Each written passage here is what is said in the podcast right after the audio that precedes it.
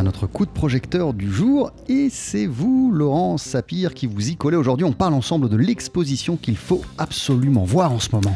Et pour ça, il faut courir au musée d'Orsay à Paris. Orsay qui nous offre un saisissant focus sur le modèle noir en peinture de Géricault à Matisse, 300 œuvres au total, euh, qui nous montre ce qu'a été la représentation des Noirs dans l'art en France du Premier Empire à la Seconde Guerre mondiale. Un événement autant artistique que politique. Oui, c'est surtout l'occasion en fait de redonner une histoire à ces modèles de couleurs, souvent cantonnés jusque-là dans le registre de l'invisibilité par les historiens d'art. L'occasion aussi de leur redonner un nom, quitte à débaptiser certains tableaux ou alors à leur donner euh, deux noms à la fois, à l'instar d'une célèbre toile de Manel, Olympia, où le personnage principal soudain n'est plus la prostituée au centre du tableau, la fameuse Olympia, mais plutôt la servante noire à ses côtés, qui s'appelle Laure.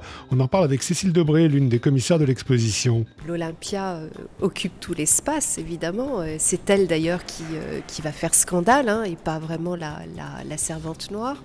Et cette servante noire que bien souvent personne ne voyait, c'est un peu le, contexte du début de cette exposition. C'était avec notre collègue américaine Denise Merel, euh, euh, qui elle est issue de Harlem, qui me disait, vous, quand vous regardez l'Olympia, vous ne voyez que l'Olympia, mais nous, quand nous regardons l'Olympia, nous voyons la servante noire. Donc euh, on a évidemment beaucoup travaillé autour de ce tableau, en partant d'un carnet de Manet qui mettait l'or très belle négresse.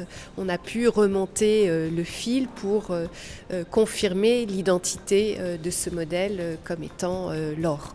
C'est aussi une expo qui déborde sur le XXe siècle et sur l'art contemporain, notamment lorsque Henri Matisse, fou de jazz, ne jurait que par Harlem lors d'un voyage entrepris dans les années 30. Il part pour Tahiti, ce qui est quand même un très long voyage, et il fait une halte à New York. Pour la première fois, il découvre New York, mais il n'a de cesse d'aller voir et entendre les musicals de Harlem.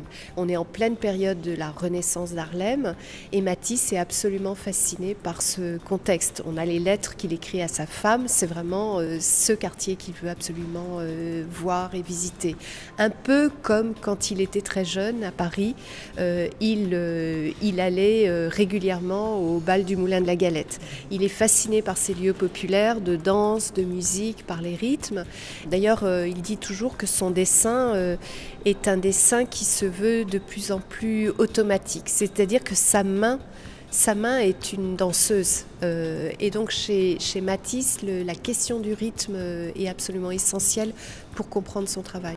Comme le soulignait récemment la présidente du musée d'Orsay, Laurence Descartes, cette exposition affirme au cœur de, du cœur de la machine, entre guillemets, que l'histoire de l'art n'est pas figée et qu'elle parle du coup à notre époque. On retrouve Laurence Debré. On va montrer au public euh, qui est souvent un public populaire pour le musée d'Orsay. Hein. On a un large public qui vient voir l'impressionnisme, etc. J'espère qu'ils viendront voir l'exposition et qu'ils euh, verront que dès le 19e siècle, euh, les Noirs étaient présents à Paris. Ils étaient des acteurs de notre société.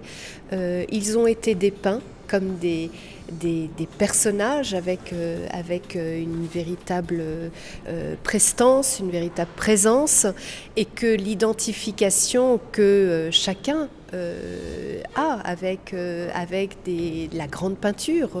quand on regarde un tableau, on s'identifie comme quand on lit un livre, que cette identification est possible également pour toute la communauté noire française.